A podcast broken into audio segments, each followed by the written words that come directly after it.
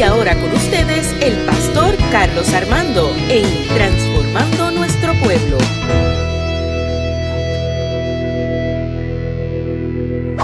Nuestra iglesia,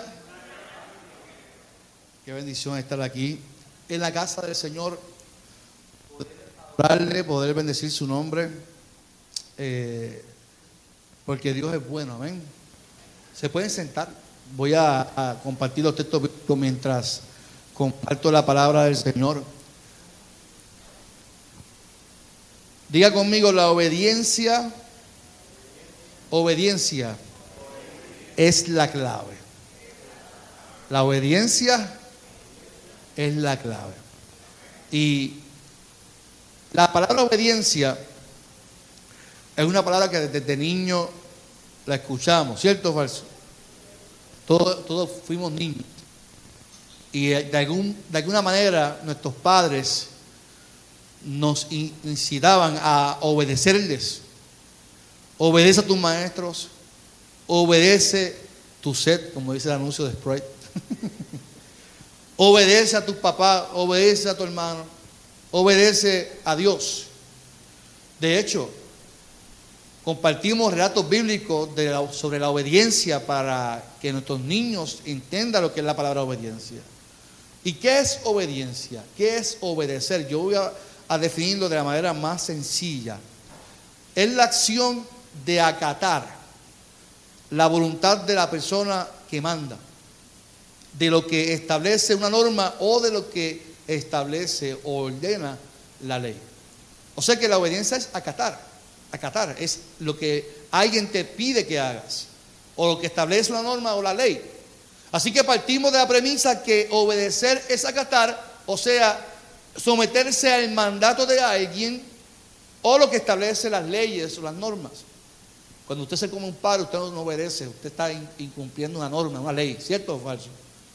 Y eso me, eh, tiene un castigo, una consecuencia de que te puede dar una multa, a menos que no te cojan. Por ejemplo, si hablamos de obediencia, el único mandamiento que nos invita a, todos los mandamientos nos invitan a obedecer, pero que este mandamiento tiene eh, una promesa, es honra a tu padre y a tu madre para que los días en la tierra sean que alargados, o sea, una promesa, pero la, la, la clave está en la que, en la obediencia de honrar a nuestros padres. Obediencia es la acción de lo que se nos pide. La obediencia, yo digo que es como el amor. Usted sabe que usted decide amar a alguien. Usted decide odiar, amar, despreciar a alguien. Usted decide obedecer el mandato de alguien o de Dios. Tú decides si amas, tú decides si obedeces. Tú decides accionar a, las peticiones que tenemos en nuestra vida. Ahora bien, lo contrario a la obediencia es redundante, es desobedecer. Y la misma hay que entender que trae consigo repercusiones. Hay, trae consigo consecuencias a nuestras vidas. Y, yo, yo recuerdo, mire, yo tengo muchas cicatrices en mi vida, en mi cuerpo. Yo tengo cicatrices aquí, tengo otra en el ojo, tengo una quemadura en el pie, eh, tengo muchas cicatrices en mi... Y un día mi hija preguntando, papá, ¿por esta cicatriz? Esta es de esta. Yo para decir un veterano de Vietnam. No, esta fue cuando ya me apuñalaron. El... No me da Karina. Entonces le cuento de esta en específico, que yo tengo una cicatriz que comienza aquí y aquí se me abrió eh, la mano. Yo vi hasta la grasa de, mi mano. Y mi hija me preguntó que qué fue eso. Y yo digo, Karina, tu abuela me dijo que no fuera al patio a hacer maldades. Y que yo hice como niño, como joven, adolescente, me fui con el y Eric, Joan, y nos íbamos para la quebrada, para, la laguna atrás de mi casa. Pero como yo no podía ir para atrás de mi casa porque mi mamá estaba pendiente, nos fuimos por otra calle para tirarle piedra a las casas de, que cruzaban la laguna, que era donde estaba la panadería Fernández. Y allí estábamos Eric, Carlito, no, Eric, Carlito, Eric, Edgardo y Carlito, ahí tirando piedra al, vecino allá, las piedras, haciendo maldades. Mi mamá me dijo que no, ¿qué? Que no fuera. Y el vecino de allá sacó una pistola Sí, eh, y eso fue hace años, noventa y pico, yo era un jovencito. Y recuerdo que él y Edgardo se fueron corriendo y cuando yo fui a hacerle correr, como eso era una laguna, era grama, me tropecé y me caí de espalda y puse la mano. Cuando nos puse la mano había un grill con, lleno de pullas así mohosas y cuando saco la mano la veo llena de sangre. Y yo, Carlito, eh, Eri, Carlito soy yo, Eri, Edgardo, me corté. Ellos viraron, me levantan y cuando me levantan yo me fui, los dejé a ellos. me fui corriendo y cuando llegué a mi casa, mi mamá me pregunta, ¿qué te pasó? Y yo, mamá, me corté. ¿Y dónde estás metido? Donde te y, y entonces tú sabes que los regaños antes eran en sílaba. Te dije que no fuera para. Esos regaños en sílaba, ¿usted me entiende? Eh, y en el camino yo mirándome ya volvía, no, no te mires, no te, no, no te mires el golpe, muchacho, no puedes mirarme el golpe yo. Y le digo, Karina, esto fue por desobediente. Porque si yo le hubiese hecho caso a mi mamá, yo no tuviera ese problema en, en la mano. Así que la desobediencia trae consigo consecuencias, repercusiones, que no necesariamente tenemos que sacarle que las consecuencias son castigo de Dios. Yo no puedo decir que eso fue castigo de Dios, eso fue mi culpa. Yo fui responsable de mis actos. Pero cuando hablamos de desobediencia, yo quiero ir a la palabra porque hay personajes bíblicos que tuvieron la oportunidad de obedecer a Dios y no lo hicieron. Y si vamos al, Antiguo Testamento, a mí me gusta una historia que, yo la, cuento y desde que jovencito la leí, marcó mi vida, y la historia de Saúl. El pueblo de Israel, busque conmigo en, en 1 Samuel 8, 4 al 9. Y cuando, la, cuando ahora su Biblia no la cierre, porque la vamos a utilizar eh, eh, eh, bastante hoy. Nos vamos como a cinco a darle aquí hoy leyendo la Biblia. Primera de Samuel, capítulo 8, del 4 al 9. Vamos a tomar agua porque como vamos a leer mucho la Biblia hoy, necesito agua.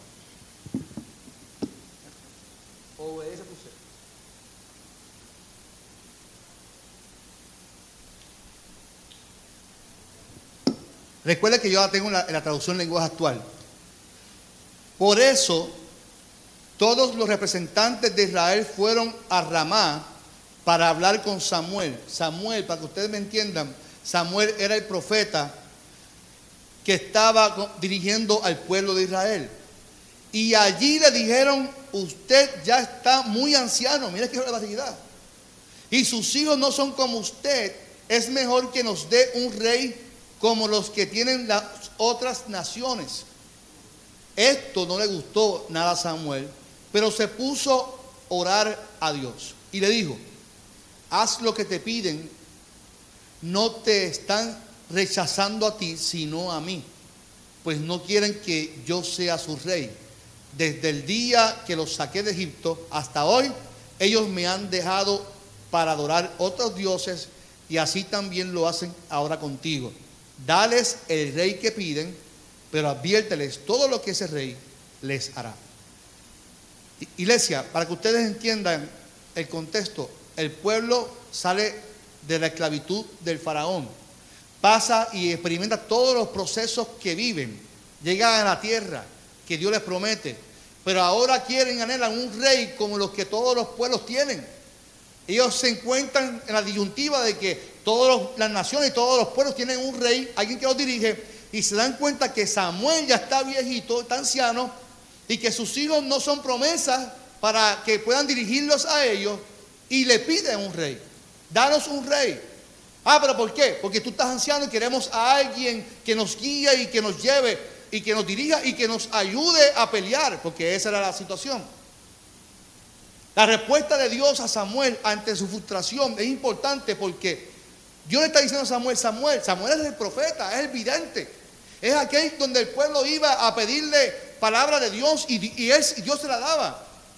Dios le dice a Samuel, Samuel, no te preocupes porque no es a ti a quien están rechazando, es a mí, es a Dios. Ante la situación de querer algo, ¿hasta dónde estamos dispuestos nosotros a llegar? Por simplemente querer lograr lo que usted y yo queremos. Porque eso fue lo que hizo el pueblo de Israel. El pueblo de Israel en su transcurso en el desierto, en, en su proceso de liberación, siempre murmuraban, siempre hacían algo en contra de Dios. Y ahora le estaban dando la espalda a Dios porque querían a un nuevo rey. Aún así, Dios le dice a Samuel, pero diles, adviérteles todo lo que este rey les hará. Cuando usted lee el texto, el relato bíblico de 1 Samuel, quiero que ahora lea el 8, del 10 al 19, para que usted entienda la advertencia antes de elegir a Saúl, antes de elegir, el pueblo no sabía quién iba a ser el próximo rey todavía, estaba en esa, no vamos, no, no vamos a orar, no vamos a pedirle a Dios, no vamos a, a, a pedirle a Dios, no vamos a clamar, no vamos a hacer un proceso. Queremos que nos conteste un rey ya. Ah, pues yo le voy, le voy a advertir de parte de Dios que esto es lo que, lo que pasará si ustedes eligen a un rey. Y en 1 Samuel 8, 10 al 19 dice, esto es lo que pasará cuando tengan un rey. El rey pondrá a los hijos de ustedes a trabajar en sus carros de guerra o en su caballería o los hará oficiales de, su ejército. A uno los pondrá a cultivar sus tierras y a otros los pondrá a recoger sus cosechas o a hacer armas y equipos de sus carros de guerra. Ese rey hará que las hijas de ustedes, para que sepan, les preparen perfumes, comidas y postres.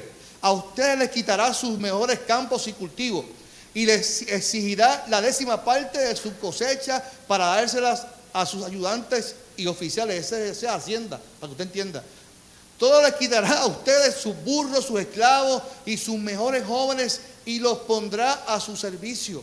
A ustedes los hará sus esclavos y además les quitará a uno de cada diez animales de sus rebaños. Entonces se arrepentirán de haber pedido a un rey, pero Dios, ya no los escuchará. Y aunque Samuel les advirtió a los israelitas todo esto, ¿qué dice el texto? Ellos no le hicieron qué? Caso. Al contrario, le dijeron, eso no nos importa, queremos tener un rey. Es como si, ustedes saben los lagartijos que tienen un boquete por aquí, y, pues, así es el ser humano muchas veces.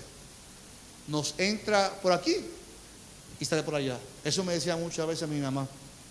Yo te hablo y es como si te pones por aquí y sale por allá. Y la, frustración de una madre que, que habla a un hijo y el hijo hace lo que quiera como quiera. Ese rey aparentemente era boricua lo que iba a pasar ahí. Ese rey que estaba profetizando Samuel era puertorriqueño. Estoy seguro que era puertorriqueño también. Que hay muchos puertorriqueños en la Biblia ahí. Y es entonces donde eligen a Saúl como rey. Pero Samuel advierte al pueblo de lo que él haría, sin embargo el pueblo como quiera accedió. No nos importa, queremos que nos den un, un gobernante, queremos alguien que nos gobierne. Saúl, dice la palabra, que era un hombre joven, dice el texto que era bien parecido, y además muy alto. Y esto es importante que lo entendamos porque, porque Samuel, o el texto bíblico afirma que él era hombre joven, alto y guapo, porque ellos buscaban a alguien, rechazan a alguien anciano, porque querían a alguien para guerrear. Así que dice la Biblia que los demás le llevaban a, a, Saúl hasta los hombros. Así que era un hombre alto, corpulento, bien parecido. Y si nos dejamos llevar por su apariencia, pues ese es, el que nos debe de gobernar. Porque físicamente parece un qué? parece un rey. Físicamente es alguien que nos puede gobernar y físicamente es alguien que nos puede ayudar a batallar. Pero lo que no sabía el pueblo es que Dios no se fija en la apariencia. Es que Dios no está buscando gente que parezca hacer algo, sino que en su corazón hay el deseo de ser algo. Porque nosotros nos dejamos llevar por... Mira, eso me pasa a mí siendo pastor. Cuando, Dios me llama pastorado, pero es que tú no hablas como pastor, tú no pareces un pastor, pero ¿desde cuándo alguien tiene que parecerse un pastor? ¿Desde, ¿Desde cuándo alguien físicamente tiene que parecerse un pastor? Yo no vengo de una familia pastoral. De hecho, que yo recuerdo en mi familia nadie es pastor. Así que yo no tengo una imagen, mi imagen, son mis pastores de, mi, de mi niñez. Pero es lo que nosotros pensamos. No, eh, este es el parecido a un rey, pues a este es el que vamos a escoger. Ya Dios le había advertido a Samuel de cómo iba a ser el proceso y eligen a Saúl como rey porque a, Saúl se habían perdido tres burras y él fue a buscarla y así se encuentra con Samuel. Dios le dice, el que va a buscar a tu casa eh, comunicación, ese va a ser el próximo rey. Y, Dios, aún en su misericordia con el pueblo, elige a Saúl. ¿Y cómo se elegía antes los reyes? Los ungían con un cuerno de aceite, se lo echaban encima completo. Encima completo, bañado de aceite. Bañaron a Saúl lleno de aceite para elegirlo como rey. Y es Saúl elegido como rey. La pregunta que yo me formulo cuando leo el texto, este rey, aunque Dios en su proceso de misericordia lo elige, pero era el que Dios quería para el pueblo realmente. Era el proceso de obediencia elegir a Saúl como rey. No, fue un proceso de desobediencia del pueblo hacia Dios.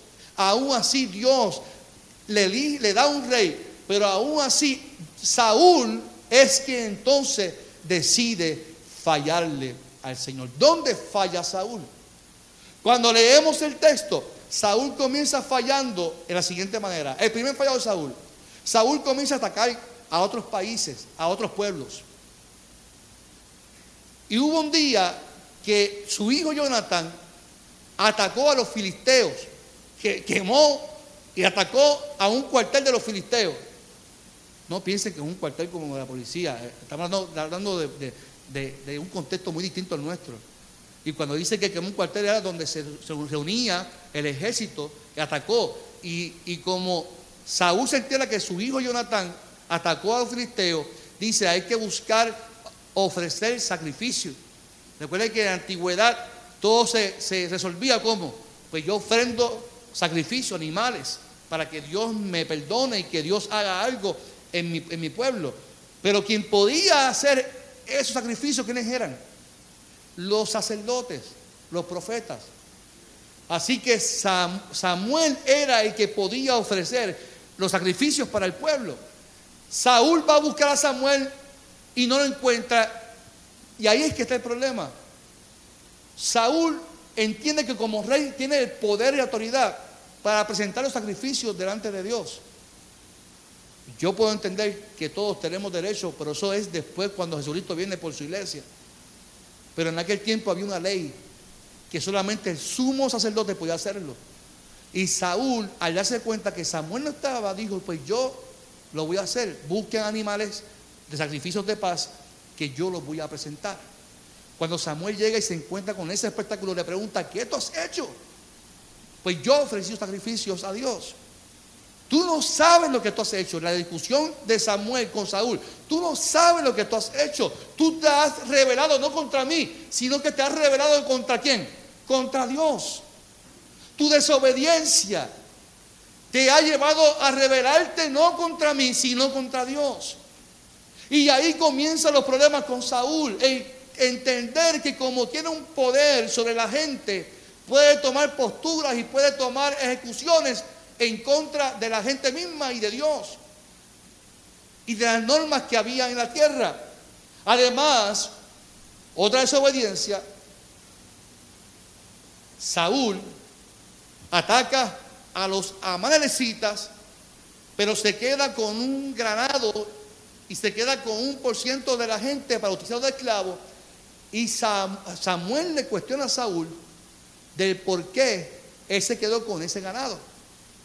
Y Saúl le dice, bueno, porque yo hice lo que Dios me pidió, yo ataqué a ese pueblo. Sí, pero te quedaste con un ganado de esa gente. O sea, utilizaste tu poder y tu criterio para hacer lo que te dio la gana, no lo que Dios te pidió. Y entonces llega el texto donde a mí me fascina y que Dios me confronta en 1 Samuel 15, 22. Busque 1 Samuel capítulo 15, 22. ¿Qué dice 1 Samuel capítulo 15, 22?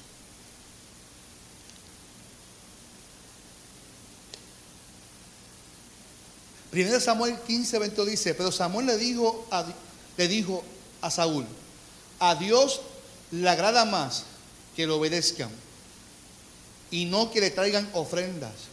Es mejor obedecerlo que ofrecerle los mejores animales. Rebelarse contra Dios es tan malo como consultar a brujos y adivinos. No está bien adorar a dioses falsos ni tampoco desobedecer a Dios. Como tú no quieres nada con Él, Dios tampoco quiere nada contigo. O sea que la desobediencia de Saúl produjo castigo, produjo grandes consecuencias para el pueblo, trajo guerras, trajo conflictos con otros pueblos. Y yo leo el texto y a mí, me encanta la historia del pueblo de Israel porque nos tiene que llevar a reflexionar en cada vez que usted y yo tomamos decisiones en nuestras vidas. Si cada vez que usted y yo tomamos decisiones es para que todo el tiempo sea para nuestro beneficio. Si constantemente yo actúo y utilizo mis dones, utilizo, utilizo lo que Dios me entrega solamente para beneficio nuestro, ni la iglesia puede hacer eso. Yo creo que tenemos que entender lo que dice Pablo, que todo don es para la edificación del pueblo. Que todo lo que Dios nos da como poder tiene una responsabilidad, pero es para poder bendecir a otros. Y si la clave está en la obediencia en nuestras vidas, tenemos que entonces mencionar el mejor modelo de obediencia que podemos ver, que está en Jesucristo. Jesús es el mejor modelo de, obediencia. Y usted dirá, claro, pero es el Hijo de Dios, era tan ser humano como tú y como yo. Usted no puede decir que Jesús, como era el Hijo de Dios, podía vencer. Eh, eh, Jesús era tan ser humano como usted y como yo. Si no, lea el momento que se encuentra en el Golgotá, sufriendo, llorando, pidiendo a, a su Padre que pase su copa amarga y que se la entregue a otro. O sea, Jesús estaba sufriendo todo proceso que vivía porque era ser humano y sufría. Para mí, el mejor modelo de obediencia se encuentra en las tres tentaciones con el enemigo. Jesús estaba en el desierto y allí el enemigo le presenta tres tentaciones a Jesús. Las tres tentaciones iban a darle a Jesús poder, standing ante lo que estaban viendo allí. Las tres tentaciones le daban autoridad, le daban, o sea, utiliza, tu poder para convertir las piedras en pan. Utiliza tu poder, si tú eres el Hijo de Dios, para que los ángeles te protejan utiliza tu poder para esto. Las tres tentaciones, él las pudo vencer en obediencia a su padre, utilizando una herramienta poderosa que a nosotros se nos olvida.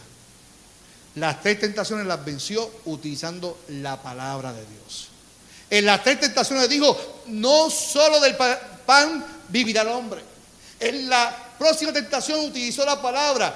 La tercera utilizó la palabra. Nosotros tenemos la herramienta poderosa que es la palabra de Dios, que nos invita a obedecer, que nos invita a serle fiel a Él y que Él nos dará el poder para poder vencer las tentaciones en el nombre del Señor. ¿Cuánto dicen amén?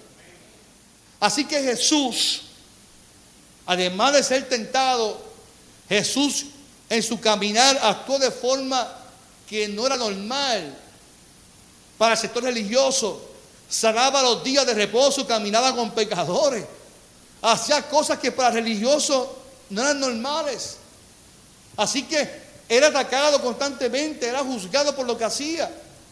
Pero Jesús siempre lo hizo conforme a la palabra del Señor. Y es importante que nosotros entendamos que la palabra de Dios está siempre ahí como respuesta a nuestras peticiones para nuestras decisiones en nuestras vidas. Es la palabra que nos guiará en la mejor decisión de nuestra vida. Escuche bien, es la palabra la que nos guiará a tomar la mejor decisión de nuestra vida. Y esto es importante porque Saúl utilizó su poder como rey para su beneficio. Jesús se negó para beneficiarse a él porque entendía que su estadía era para beneficio de los demás. Mientras el rey utilizó su poder para su beneficio, Jesús entendía que su poder era para beneficio de la humanidad. Así que la obediencia tiene un costo, un costo que duele, que marca que, que, si no estamos firmes, nos tiene que hacer reflexionar que si realmente estuviéramos haciendo la voluntad de Dios, yo no sé si usted ha pasado eso. Tú dices, yo estoy pasando una, y uno dice, ¿estaré yo en pecado? ¿Estaré yo haciendo lo correcto? ¿Estaré yo porque pensamos que obedecer a Dios es que todo va a ser color de rosa. Ay, obedecer a Dios, eso es que vamos a estar bien siempre espiritualmente. Obedecer a Dios, eso es, chacho, lo, lo más fácil de la vida. No, mi amado. Obedecer a Dios tiene un costo según el camino de Jesús. Jesús confrontó a los fariseos.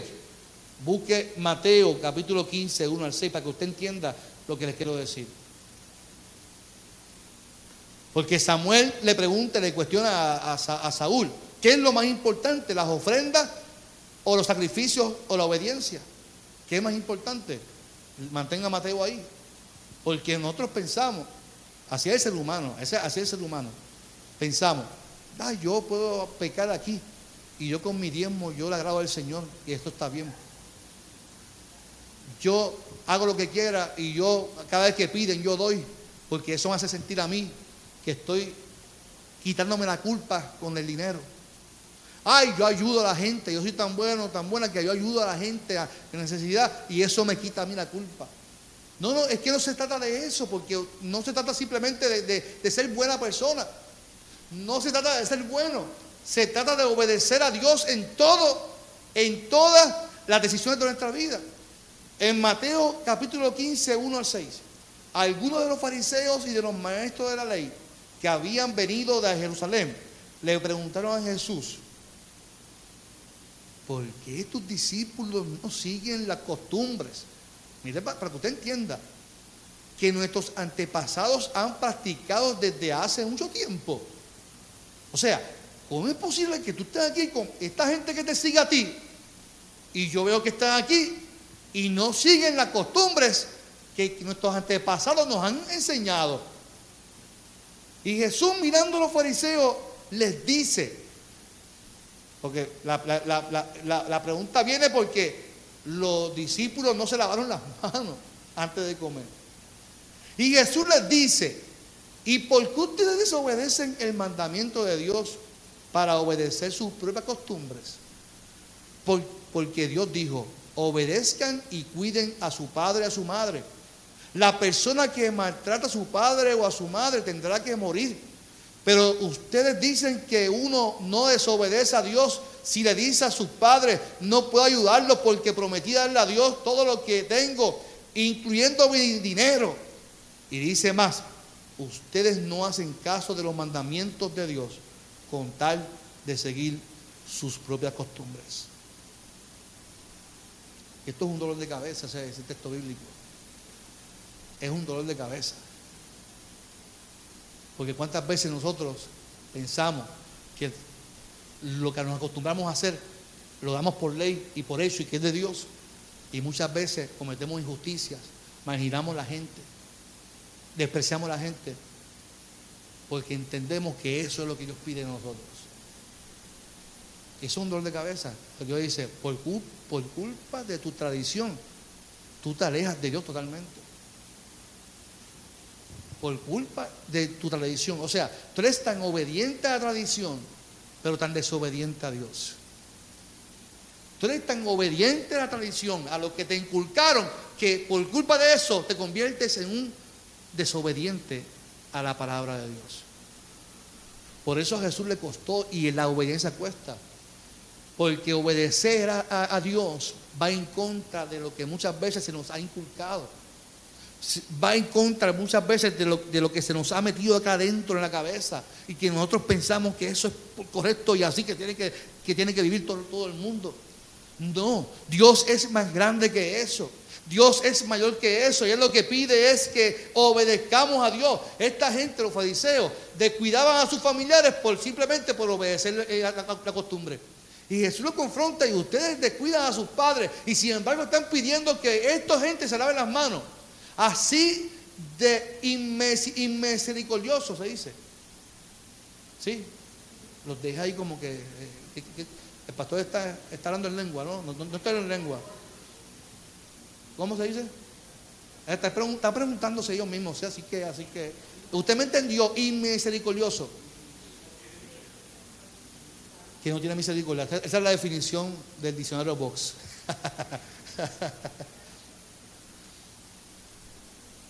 Y usted prefiere ser así que obedecer a Dios. Mire, otro personaje que para mí es un modelo, además de Jesús, y está en el Antiguo Testamento, y yo lo menciono en mi libro, se llama José. José recibe la visión de que, usted sabe la visión de José, de las estrellas, y, y sus hermanos le dan celo, lo meten en una cisterna y lo venden. ¿Usted sabe lo que es eso? ¿Usted sabe lo que es que porque Dios te dio una visión a ti y tú la compartes con las personas equivocadas, esa gente que es tu familia te venden? No te solo te venden, es que allá tú por ser obediente a Dios y fiel a, lo que tú crees, porque allí estaba la mujer de Potifar. ¿Y Potifar era quién? ¿Quién era Potifar? El jefe. Y la jefa Potifar fue allí, con música sexy fue ahí. Tinin, tinin, tinin. Ah, te está transportando allí. Tú estás allí también con José. José, Luis dice, eh, que está bueno eso. Entonces la, esposa Potifar ahí empezó. Y, y dice que se desnudó para tentar a José como hijo de Dios. José en su valentía, porque hay que ser valiente, hermano que una mujer guapa y que tú dices, aquí estamos tú y yo solos, nadie nos va a ver. Solamente Dios y el diablo nos va a ver. Pero José dice la palabra que salió huyendo, huyendo ante la tentación grande de estar con la mujer del jefe, el gobernante, el, el faraón de ese momento. Y dice el texto que ella lo acusó este José me tocó, José hizo esto. Y fue, y fue la víctima, como dicen por ahí. Ahí esta mujer fue la víctima, esta mujer se hizo la víctima. ¿Y qué hizo la ley de Puerto Rico? Metió al hombre ahí sin saber si fue cierto o falso. ¿Lo metieron dónde? En la cárcel. La obediencia de José causó que sus hermanos lo vendieran, que sus hermanos lo metieran en la cisterna. La obediencia causó que lo metieran preso. Y aún así José en la cárcel, se mantuvo fiel a Dios. La obediencia tiene un costo, posiblemente que te desprecien. La obediencia tiene un costo que usted ni se imagina. Muchas veces los pastores, nosotros que somos pastores, dejamos trabajo, dejamos todo. Y la gente muchas veces ni nos, ni nos entiende porque estamos conectados con Dios. Y usted lo que quiere es simplemente que se mantenga una costumbre en la iglesia. Y tiene un costo de desprecio, de que esto, de que hace, allá, Y esto le pasa a usted también cuando usted desea obedecer al Señor en su familia. Cuando usted desea obedecer a Dios en su casa, las cosas puede ser que cambien, que se transformen. Pero usted tiene un llamado de mantenerse en obediencia a Dios. Este mundo tiene que ser transformado con un pueblo que se mantiene fiel a Dios ante las tentaciones que tiene este mundo, iglesia. Este mundo nos ofrece tanta tanto glamour, tantas cosas, lo que la gente quiere vivir. Pero hay un pueblo obediente que se mantiene fiel a la promesa y fiel a lo que Dios nos ha llamado a hacer. La iglesia no puede caer en espectáculo. La iglesia no puede caer en que me digan solamente lo que yo quiero escuchar. La iglesia no puede caer en que simplemente me digan que voy a ser próspero y bendecido. Y que reciba, recibe, recibe, que reciba qué, hermano que reciba que cada vez que yo escucho un predicador, recibe, recibe que tú tienes para recibir y para dar. Si quien te va a dar ya te lo dio, se llama salvación y me la entregó en la cruz del Calvario. Y Él quiere que yo viva conforme a la obediencia al Señor. Y la obediencia tiene un costo de negarme a mí mismo, de que ya no puedo vivir conforme a lo que yo pienso que debo de hacer. Yo tengo unos planes, pues Dios que te cambia los planes. Tú tenías una, una forma de vivir, ahora tienes otra manera de vivir. Antes me tumbaba las cosas del trabajo, ahora no me las tumbo. Es una manera de pensar, ¿verdad? Uno que trabaja y uno. Mira, mira con esta rema de papel. ¿De qué? De trabajo. Allí compré un montón, hace? Entonces nosotros tenemos en nuestras manos el poder de la obediencia. Porque la clave para que nuestras vidas sean transformadas y bendecidas por Dios es obediencia es obediencia. Usted puede ayudar al prójimo, usted puede dar el diezmo, no como adoración. Iglesia, el diezmo, las ofrendas, todo lo que usted haga, tiene que ser para adorar a Dios. No lo de, es como una vez que me dijeron, complaca a esta gente, si esta gente son los que diezman aquí, ¿cómo la, cómo, la gente ha, ha virado las cosas de la iglesia? Que ahora hay que complacer a la gente porque son los que diezman. Entonces el diezmo no es para que yo adorara a Dios, sino para que me complazca en la iglesia. Entonces eh, se convierte en un lugar no para adorar a Dios, sino para complacer a la gente. Y entonces, ¿dónde queda la obediencia a Dios? ¿Dónde queda que hacemos las cosas para adorar a Dios y para obedecer a Dios? No como sacrificio, sino para obediencia a Dios. Dios no está buscando sacrificio de usted. Dios no está buscando sacrificio suyo. Dios lo que quiere es que usted sea obediente a la palabra del Señor. Y que cada vez que usted ofrende, cada vez que usted venga al culto, usted venga dispuesto a dar la mejor adoración de su corazón. No como sacrificio, sino como algo del corazón, de lo más adentro que usted era estar aquí.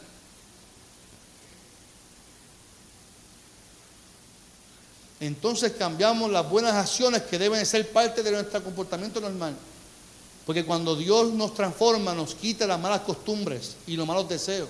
Yo soy fiel testimonio de eso. Claro, para eso debe haber una aceptación de nuestros pecados, aceptación de nuestro estado pecador. Por eso debe haber un arrepentimiento. Arrepentimiento es yo saber que estoy mal. Es saber que yo tengo una condición.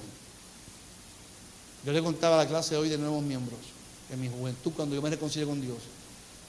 Mi hermano un día me hizo una trastada y yo salí detrás para adelante. Ah, tú, pues yo tengo un carácter bien fuerte. Y cuando salí así, mi hermano dice a mi mamá, ¿viste, mamá? Esto no ha cambiado nada. Este sigue siendo un malcriado. Y eso todavía es el de hoy, recuerdo. Recuerdo, este no ha cambiado nada, esto sigue siendo malcriado quien transformó mi vida, quien cambió mi corazón, quien cambió mi manera de pensar, fue la palabra del Señor. Yo utilicé la palabra como mecanismo de transformación. No fue culto, no fue la oración, fue la palabra del Señor. Por eso debe haber un proceso de arrepentimiento por medio de la palabra del Señor. Para poder vivir en obediencia tiene que haber arrepentimiento. Un proceso donde yo reconozco lo malo que soy para poder ser una nueva criatura y vivir en obediencia al Señor. La obediencia no es solamente hacer lo bueno, es aceptar a lo que fuiste llamado y escogido y escogida. Usted fue escogido para algún... Oye, iglesia, usted no me puede decir a mí que usted no tiene sentido y propósito en la vida. ¿Cuántos saben que usted fue elegido para algo? Levante la mano, los que se sienten que son escogidos para algo. Si usted fue elegido para algo con algún propósito, usted tiene que ir en dirección a lo que usted fue elegido. Tienes que aceptar el llamado y entender que lo que tú fuiste elegido no es para tu beneficio, es para beneficio del pueblo. Dios te eligió con un propósito, pero nosotros nos alejamos por nuestras decisiones o nos acercamos con nuestra obediencia. Nunca puedes poner tus decisiones por encima de las de Dios. Lo voy a repetir. Nunca pongas tus decisiones o tus planes por encima de las de Dios. Romanos 12 dice que la voluntad de Dios es siempre agradable y perfecta. Y si es perfecta y agradable, yo no quiero hacer otra voluntad que no sea la de Él. Aunque me cueste, aunque me critiquen y me rechacen, yo prefiero hacer la voluntad del Señor. Porque es agradable y perfecta. Son las de Dios mejores que las nuestras, aunque como a José nos vendan, aunque como a José nos cause opresión.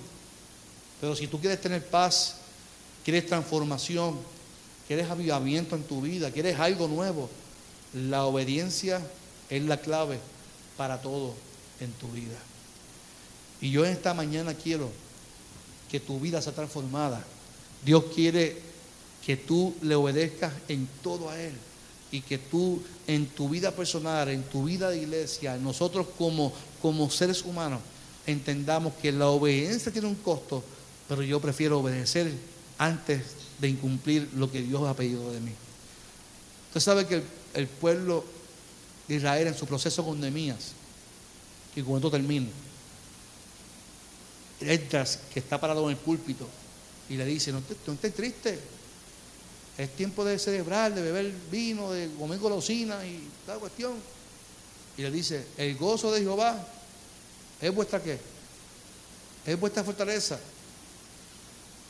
Es interesante porque como yo gozo o regocijo el corazón de Dios.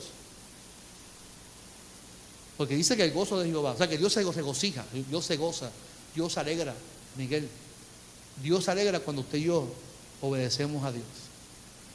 Si yo vivo en obediencia, puede ser que eso cause que otros me critiquen. Y ahí es que el ser humano se frustra. Porque te va a criticar. Ah, lo hiciste mal, que esto no es así. Ay, me siento herido. ¿Por qué? Porque es que me dijeron que lo hice mal. Pues está bien, así es la vida. Pero lo que tú hiciste fue no obediencia a Dios. Sí, el gozo de Jehová tiene que ser tu fortaleza. Tu fuerza no es por lo que otros puedan aplaudir de ti. Tu fuerza no puede ser lo que te diga, qué bueno hiciste, qué bien lo hiciste. No. Usted sabe que cuando yo iba a escribir mi libro, de quien yo esperaba respaldo, me, dijo, vamos a ver si aquí lo, lo quiere leer. Así me dijeron. Lo que tú tienes que pensar antes de escribir es si, alguien quiere leer tu libro. y yo dije, bueno. Estuve años pensándolo. Y yo dije, pues no voy a atrever a hacerlo. Si lo compra uno, dos, tres, gloria a Dios. Porque el que lo lea, estoy seguro que va a ser transformado y bendecido por Dios. Por lo que está escrito ahí, que posiblemente sean por esos duros, pero posiblemente te ayude a entender el proceso difícil de lo que es obedecer al Señor. Que tú no sirves, que tú no haces esto. Pero como el gozo de Jehová, eso, eso yo, les estoy compartiendo algo que es, que es mío, que yo lo, he vivido. La fortaleza mía como pastor, como ser humano, la he experimentado por obedecer al Señor, entender que Dios se regocija cada vez que yo lo obedezco. Aunque me, me aunque me señalen, aunque digan que estoy loco, que este... No, ya he entendido que Dios se regocija conmigo y celebra conmigo cada vez que yo lo obedezco. Así que regocíate, hermano, y obedece al Señor.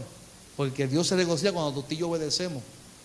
En el nombre de Dios. La, clave en tu vida está en la obediencia. Cierra tus ojos en esta mañana.